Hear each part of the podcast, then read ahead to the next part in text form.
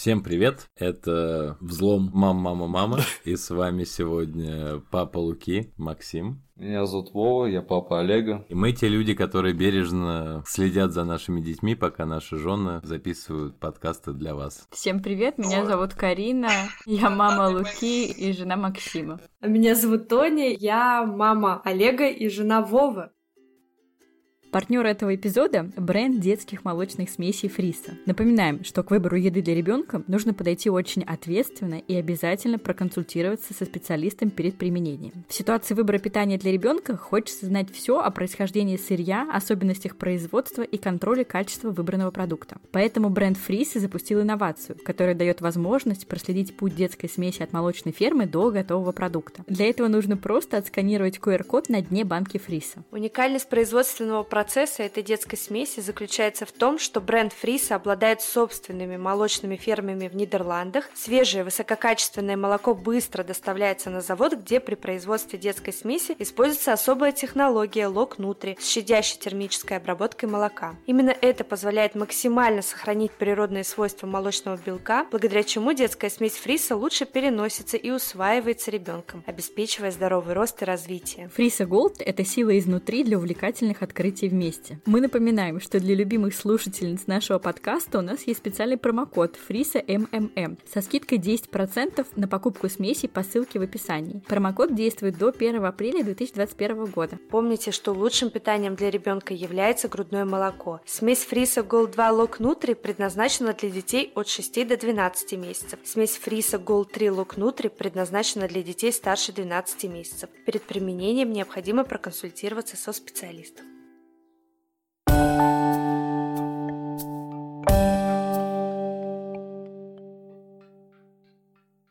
Ну что, ребята, мы каждый выпуск делимся, что мы испытываем от нашего материнства. Теперь мы будем слушать мужскую точку зрения по этому вопросу. Расскажите, каково вот это быть папами? Вов, давай вот каково быть папой трех лет? Замечательно на данный момент мне очень нравится. Потому что каждый год, если сравнивать отцовство, там, когда ему было один год и три года, это колоссальные две разницы. Сейчас, конечно, полегче. Сейчас уже с ним можно пообщаться, поиграть, что-то ему объяснить и он тебя поймет и даже пошутит. Потому... Это очень важный момент, что он поддержит да, Вову. Мини, мини-пранки. У нас, кстати, Лука тоже начал буквально на этой неделе шутить. Он весь в отца, поэтому он поясняет в конце шутки, что это шутка. И говорит потом «ха-ха». Он говорит, ха-ха, это шутка. Да, да, да, у нас тоже начал говорить, что это шутка. Но он это говорит в контексте того, что когда он что-то не догоняет, а потом до него доходит, он такой, а, я понял, это шутка. Или он роняет стакан, такой, это шутка. У нас пока первая стадия, он пока пытается шутить, и поэтому поясняет, что это шутка. Он пока не использует это в зловредных целях.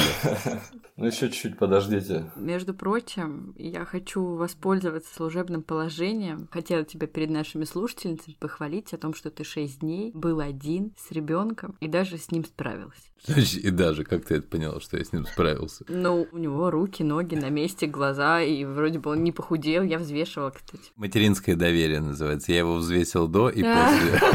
Ладно, мы Максим похвалили, я хотела с вами, раз уж мы в таком тесном дружеском кругу собрались, Вова как раз сказал о том, что дети в год и в три года разные, это понятно, а я хотела обсудить, какие мы разные родители, тоже в зависимости от детей. Я сейчас приведу примеры, мне интересно, было ли у вас такое вот в вашей родительской жизни? Наверное, первые полтора, может быть, даже два года у нас был Максим, папа, праздник, с которым можно только играть, радоваться, которому он всегда бежал и жаловаться. Из того, что Максим много работал, я была с ним все время, и у нас мама была плохой полицейский, а папа добрый полицейский. А сейчас, я не знаю, может быть, из-за того, что мы сидим все время дома и всегда вместе, я начала замечать, что я стала добрым полицейским, а Максим злым полицейским. То есть мы поменялись в какой-то момент. И нам это даже в какие-то периоды мешает. Но вот у вас такое было? Или у вас всегда кто-то добрый, кто-то злой? Ну... Кто считает, что он прав, тогда он добрый полицейский. Угу. У меня просто Лука вот сейчас все время ко мне бежит, а Максим все время, мне кажется, какой-то строгий с ним. Бывают такие ситуации, когда я что-то запрещаю, а Вова разрешает или наоборот. И вот это, конечно, такой тонкий лед, знаешь, для ребенка. Мы, конечно, стараемся этого избегать, но мы еще в такой начальной стадии нашего взросления как ну, родители. Ну, правильно. Если он не может решить вопрос, он просто до руководства его поднимает. А руководство кто из нас, интересно?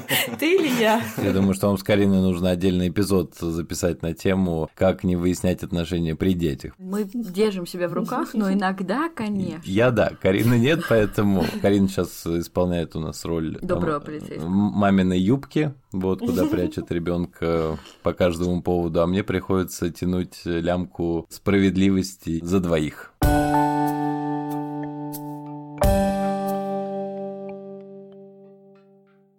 Давайте вспомним вообще тот день, когда вы стали папами, что вы тогда ощутили. Расскажи, Вова, свои эмоции. Я тебе показал фотографию, потому что Вова вообще находился в другой стране в этот день. Ну да, я очень хорошо помню этот день. Это был четверг, я был в офисе, я сажусь, как обычно, наливаю себе кофе, сижу перед компьютером, и ты мне присылаешь фотографии на WhatsApp. Угу. Уже все, уже после родов. говорю, Вов, смотри, какие у него волосатые уши. Да. Ты такое видел вообще? И все, я просто я поплыл. И в этот день как бы я работал, мои руки что-то печатали, я что-то там говорил в телефон, когда мне звонили, но сам он находился в совершенно другом месте. Угу. Ну, целый день я сидел, умилялся, радовался, там периодически отбегал звонить всем родственникам, порадоваться. Ну, нечто невообразимое. А вот у тебя любовь к ребенку пришла в тот же момент, когда ты увидела фотографию, или когда ты впервые взял его на руки, или вообще когда-то позже? Ну, я думаю, такая искренняя Картинка возникла в момент, когда мне пришли фотографии на WhatsApp. Uh-huh. Ну, а это чувство, собственно, укрепилось в момент, когда вот я его взял вот на руки. Когда я тебе приехал uh-huh. поздно вечером уже в Москву uh-huh. и взял его на руки. Вот в этот момент я прямо, да, на это закрепилось чувство. Uh-huh. Максим, а у тебя как было? Ты сразу осознал, что это твой ребенок и что ты его очень сильно любишь, или понадобилось время? Ну, там сложно было не осознать, мы Спасибо, вместе Мак... рожали. Спасибо, Максим. Спасибо, да, Максим. кстати, вот это тоже интересный момент, мы его тоже обсудим. Так как у нас ситуация была немножко другая, я думаю, что даже, наверное, с одной стороны, Вове на какое-то осознание чуть-чуть больше времени далось, потому что, в общем, я был в состоянии, скажем так, шока, вот, и, в общем, пришел сразу в момент, как все это произошло. Не было у меня какой-то паузы, чтобы об этом, обо всем подумать, это все молниеносно происходило, все мое мироощущение, мира, понимание сознание, оно повернулось на 180 градусов в голове в тот день. А с точки зрения любви, мне кажется, что любовь была еще задолго до родов, но, конечно, у меня какое-то облегчение пришло в момент, когда я его увидел. Любовь, она где-то была сдержана, и когда я его уже увидел, я уже понял, что все, можно расслабиться и поддаться, в общем, этой эмоции, чувств, и наслаждаться теперь этим. Отцовская любовь, она немножко другая, но тоже имеет место быть.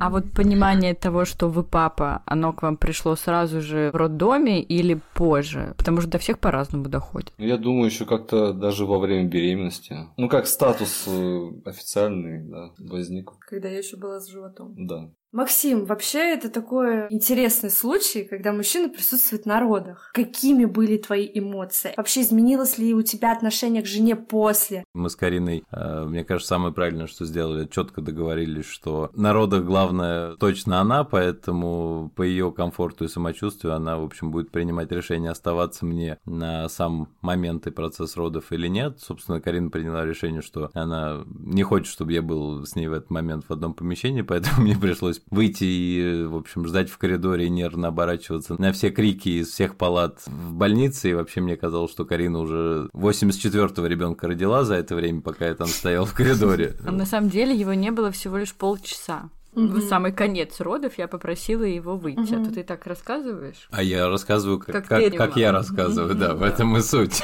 Зачем мы с Вовой сюда пришли? В общем, да, но мне казалось, что это все длится какую-то вечность, и, естественно, мне кажется, какой-то первобытный инстинкт знаешь, постоянно контролировать, нести ответственность и защищать свою семью, ты как бы его просто лишен в этот момент, и ты никак не можешь повлиять на ситуацию, и тебе нужно доверять врачу, доверять угу. акушеру, доверять жене, и, в общем, ты просто должен понять, что ты никто в этом процессе. А что входило в твои обязанности на родах? Слушаться Карину. Надеюсь, что я с этим справился. Но, естественно, в ту секунду, когда Лука появился на свет, меня там, условно, тут же позвали. Я после Карины его первым взял на руки, и дальше как бы весь процесс происходил за моей спиной, поэтому я следил за Лукой, рассматривал его, мне было интересно. Ну, отношение к Карине. Мне кажется, она тоже с годом все равно меняется и формируется в любом случае, как у пары, поэтому, ну, род, конечно, это колоссальный труд. Можно просто погордиться и порадоваться за то, что Карина такая умничка родила, сама все получилось и было достаточно быстро. Но вот эти вот массажики во время схватки. Нет, слушай, у меня же были очень быстрые роды. Ну какие массажики? Он еле успел вообще. Мы ради него там меня сдерживали. Он летел на красный свет светофора. Он приехал в роддом, посидел рядом со мной, подержал меня за руку. У меня начался потужной период, и я попросила его выйти. Вот и все. Но самое классное, мне кажется, во всей этой истории, что, ну правда, Максим присутствует со второй секунды жизни Луки. Ну, он прям зашел сразу же, он услышал его первый крик. И он взял его на руки mm-hmm. и все время был с ним тогда вместе. И получается, мы же и вместе. Потом, когда вышли уже все врачи, мы лежали полтора часа в родблоке. Потом нас перевели в палату, и он тоже до вечера был с нами. То есть мне вот ценно именно этот момент. Потому что, естественно, после родов я там лежала, а Максим держал его на руках, ходил сюсюкался с ним. Он ему даже какую-то там песню пытался начать петь. В общем, все было очень мило. Но самое смешное, что было, это в момент, пока Карин там еще, я не знаю, как это правильно называется, простите меня, была на, на столе, на стуле, и на Луку кресле. на кресле, и Луку там еще взвешивали. я посмотрел на время, я говорю, Карина, что можно я сегодня пяточки обмою? Успеваю ли я, да? И Карина такая, ну если хочешь, пожалуйста. я тут же создал чатик в WhatsApp или еще где-то и написал, ребята, давайте сегодня вечером обмывать. Мне показалось, это было забавно, распланировать этот важный, тоже, мне кажется, обряд и этап встречи жизни. Про роддом я пока вспомнила одна из моих любимых историй. Максим приехал на следующий день после родов Луки и что-то решил привезти сыну какие-то подарки. И он-то привез куда погремушку, там соску, еще что-то. Книжка была басни Крылова. Вот что значит молодые родители. Он на второй день ребенку принес в роддом книжку басни Крылова. О чем он думал, я не знаю, потому что он заезжал, получается, в детский магазин, потому что я эту книжку не покупала. У нас не было еще тогда книг. И привез эти басни Крылова, мы их перевезли с собой в Нидерланды, и Луке как бы пока до сих пор Крылов не очень заходит. Но вот с двух дней мы ему, да, читали Крылова. Да, прикольно. Это очень реально милая история. О чем ты думал, когда ты басни Крылова покупал новорожденному? Ни о чем. Там на второй день, в общем, мозги не очень работают.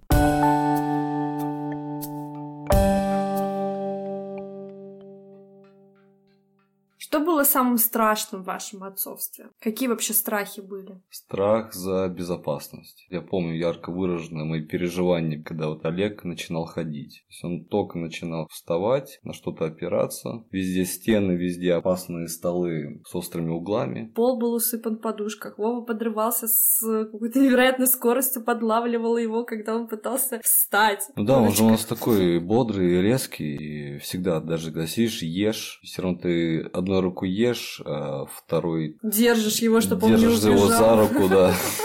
Да, самое страшное, наверное, для тебя. До сих пор, вы не представляете, вчера Вова прыгнул в бассейн в одежде. И еще потом прочитал мне нотацию, что я разрешила Олегу плавать самостоятельно, а я, между прочим, с трех месяцев хожу с ним в бассейн и знаю, на что способен мой ребенок. Да? Максима, у тебя страхи какие-нибудь есть? Ровно все то же самое. Очень большой страх за безопасность, и второй, наверное, большой страх есть навредить по незнанию, то есть сделать что-то не так. Вот. То есть, ну и это я бы не назвал это страхом, это просто, наверное, какой-то такой дискомфорт. Я думал поначалу, там, а можно ли так его держать, а можно ли вот так его носить. Но потом с возрастом начинаешь все выше и выше на руках к потолку подкидывать, и уже как-то веселее становится. Ты рассказала про плавание, а я вспомнила, у нас тоже подобный эпизод был как раз вот в начале этой пандемии, потому что до этого Максим много работал и учился, и днем в будни никогда его не было дома. А тут все, началась пандемия, посадили всех дома, муж все время дома. И в какой-то момент он подходит ко мне и говорит, я вообще не знаю, как Лука выжил. Ты же за ним вообще не следишь. А Максим из-за того, что он начал быть целыми днями дома, он просто не мог расслабиться. Он как мама утка какая-то ходил все время за ним. Потому что я-то уже привыкла, я могу его оставить какой-то в другой комнате, там на 2-3 минуты. А он каждую секунду. Лука, что ты там делаешь? Лука, ты где? Иди ко мне. То есть он вообще не дает ему расслабиться. Я говорю, Максим, ребенку уже год и 10. Каким-то образом мы же с ним справлялись без тебя раньше. Он говорит, я теперь вообще не знаю, что вы без меня делали.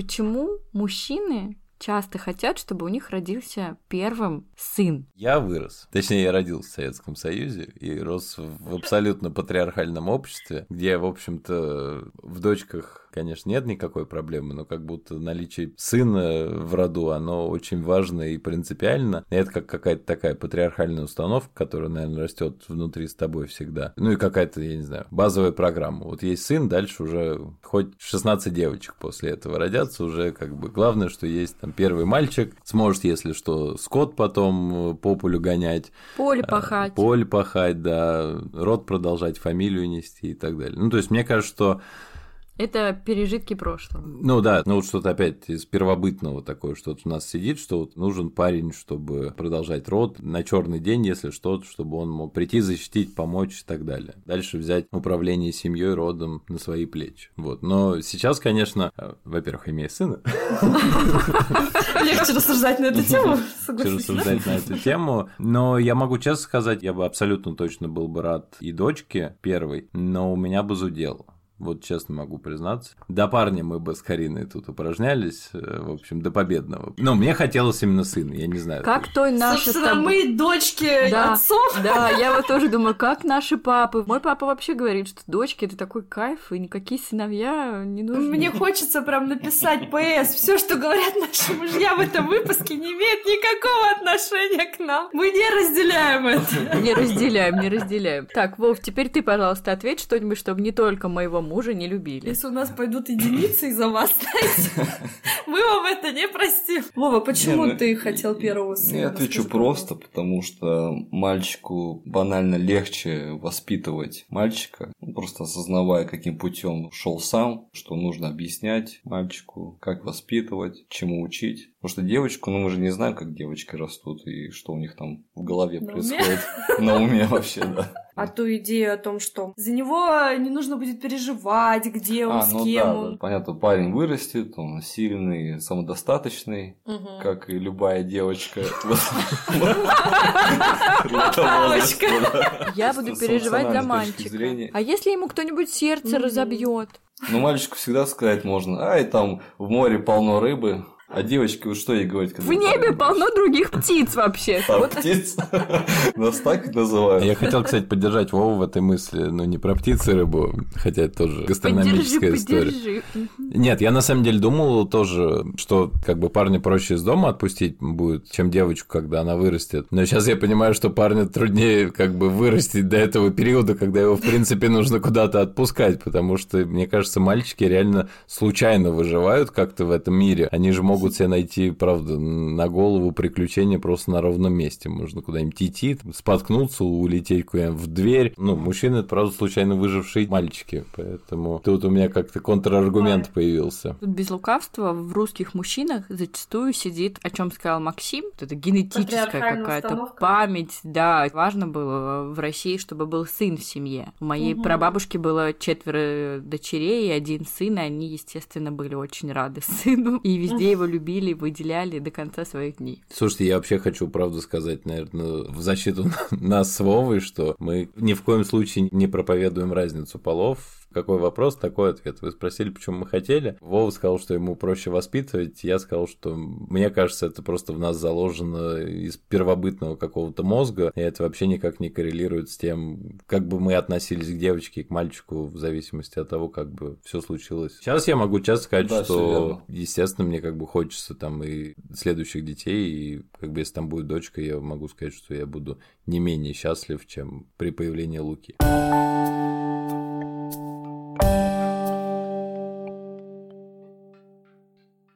Я хотела у вас спросить какие-то вот советы папам. Нам очень много девочек писали, видимо, они для своих мужей спрашивали, как помочь новоиспеченной маме чувствовать себя комфортно вот в ее новой роли. И было очень много вопросов о том, почувствовали ли вы в первые годы нашего стони материнства, что мы очень сильно переключились на детей, и повлияло ли это негативно на наши отношения? Повлияло это на наши отношения, что я больше времени с Олегом проводила, чем с тобой. Да, нет, я понимал, что так будет. В этом ничего такого. То есть ты был готов? Ну, конечно. Конечно, я был к этому готов, и это абсолютно нормально. Было бы ну, более странно, если бы ты меньше времени уделял ребенку. А больше тебе, А да? больше мне, да. Ну, на самом деле, я с Вовой проводила такие беседы до рождения ребенка и готовила его к тому, что мы больше не будем проводить вечера вместе вдвоем какое-то время. Это просто такой период. Он действительно был к этому готов, поэтому не возникало никаких Ну да, таких. и время, проведенное вместе, стало ценнее. Да, первый год, вот когда у нас выпадало время наедине, это было что-то прям вообще Ну и по поводу облегчения материнского быто. Да. У нас почему-то, ну, наверное, в связи с этим, это желание помочь тебе, это то, что я практически сразу с первого месяца и до сих пор я купаю Олега каждый день. Да, Да. это правда. У меня есть полчаса свободного времени перед Да. сном.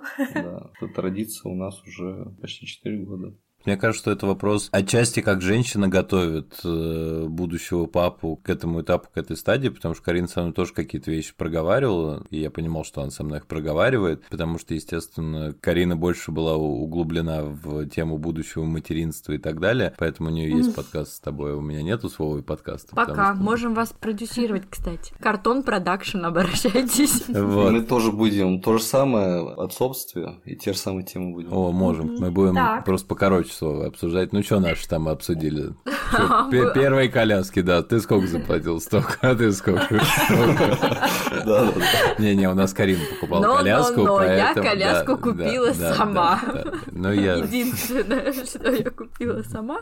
Но это я специально сделала. Когда сын вырастет, я скажу, что первый твой транспорт тебе купила мама. Поэтому я думаю, что это вопрос подготовки. Если отвечать именно как совет, что можно сделать, то это вопрос все таки больше к вам, как подготовить мужа, потому что, в принципе, ваши два примера, они показывают, что они работают. Вот, я, в принципе, понимал и был готов, и никакой ревности или там перетягивания одеяла и внимания у меня со своей стороны тоже не было. А с точки зрения, как я комфортизировал Карину, это все таки тоже вопрос к ней. Я просто был рядом и поддерживал. Мне казалось, что вот это была моя функция такая. Ну, Максим, во-первых, он тоже купает луку, он с ним гулял, он его пеленал прекрасно, укачивал. То есть, ну, он мне помогал, когда мне нужна была помощь. Другой вопрос, что у него груди не было, как Тони в одном эпизоде сказала. Вов, я не знаю, слушал ты этот эпизод или нет, Макс просто очень смеялся. Она говорит, ну, во-первых, у моего мужа нет груди.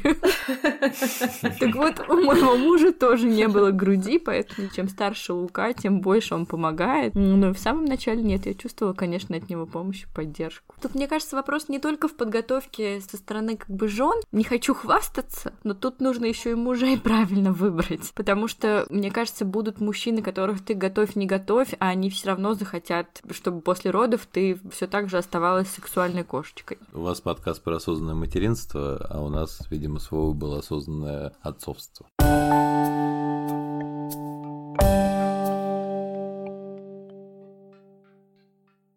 Наверное, это будет последний вопрос. Вот какие-то лайфхаки там, молодым папам или уже не молодым папам. Вот просто с каждого по одному лайфхаку крутому, что вот там у вас есть какая-то своя фишечка с детьми связанная, которая может пригодиться другому папе, который об этом не знает, например. Могу рассказать лайфхак. Карина троллит меня, но пока Карины не было 6 дней с нами, он работает идеально, потому что Лука засыпает ровно через 3 минуты со мной и через полтора часа с Кариной. Лайфхак называется «Закрой глаза и ложись спать». Самый главный лайфхак, что ребенок быстрее засыпает, если у него закрыты глаза, что в целом логично, но ребенок же об этом не знает, поэтому чем раньше ты начнешь ребенку проговаривать, что надо закрывать глаза и следить за тем, что глаза закрыты, тем быстрее ребенок засыпает. А я могу рассказать, что когда Луке было полтора, наверное, месяца, я не знаю, если не три недели, у меня есть видео, надо посмотреть. Там прям крошечный Лука, ну прям совсем крошечный.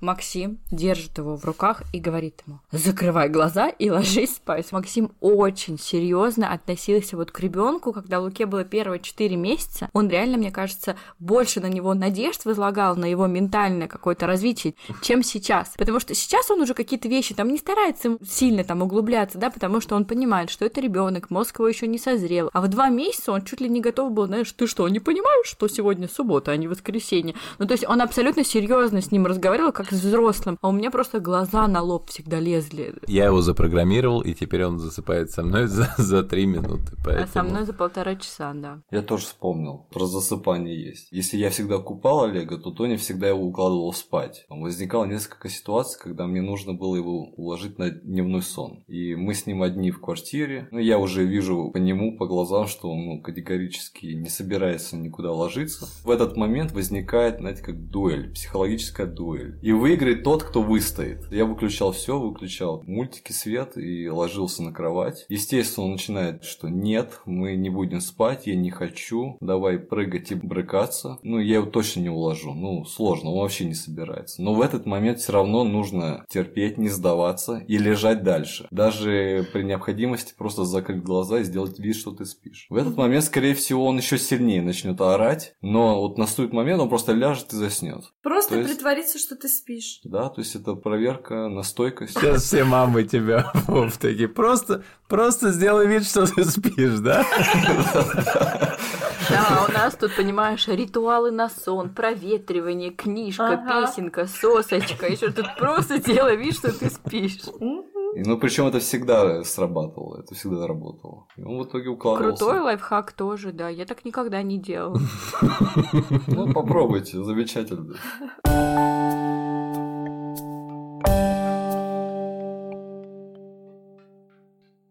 Я хотела сказать вам большое спасибо за участие в записи этого эпизода. Мне было интересно и приятно с вами поболтать в такой теплой дружеской атмосфере. Нам с вами очень повезло, потому что и Вова, и Максим, они прекрасные папы, и я думаю, что нам всем очень повезло. А Луке с Олегом в особенности. Лучше и не скажешь. Мы вас, правда, очень ждали и очень рада сегодня с вами поболтать. Спасибо. Если вы захотите завести свой подкаст, Обращайтесь, у нас уже есть своя студия. Название которой, кстати, придумал Максим. Максим, спасибо тебе отдельно за за это прекрасное название. Кстати, Тоня, это первый эпизод, в котором мы можем рассказать, мы же еще не рассказали ни в одном эпизоде, что мы с Тоней решили завести второй подкаст. Стало понятно, что нам нужно какое-то объединяющее название для всех наших подкастов, потому что, возможно, мы не будем останавливаться на двух подкастах. И мы попросили наших мужей что-нибудь допридумать, потому что наши варианты что-то не понравились им. И Максим придумал вариант, который нам с Тоней не понравился.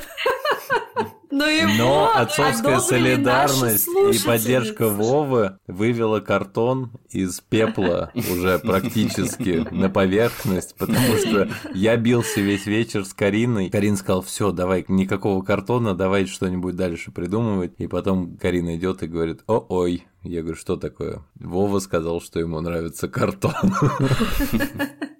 А потом это подтвердили наши слушательницы. Да, И да, практически, не знаю, в сухую, можно ли так сказать, про 80 на 20. Выбрала название «Картон», поэтому, да, у нас теперь будет такой маленький подкаст-продакшн. Слушайте подкасты «Картон Продакшн». Спасибо, что послушали наш сегодняшний выпуск. Надеюсь, вам было интересно. Спасибо, что ставите нам оценки, пишите комментарии. Мы всегда с радостью все читаем. Пишите письма с предложениями новых тем для наших эпизодов на нашу почту. Все ссылки есть в описании. Мы желаем вам хорошего дня и хороших отношений с вашими мужьями и с отцами ваших детей. И мы еще хотели один раз повторить, что мы можем не соглашаться с мнениями наших мужей, поэтому редакция не несет ответственности за все сказанное. В этом эпизоде. Всем хорошего дня. Пока-пока. Пока. Пока.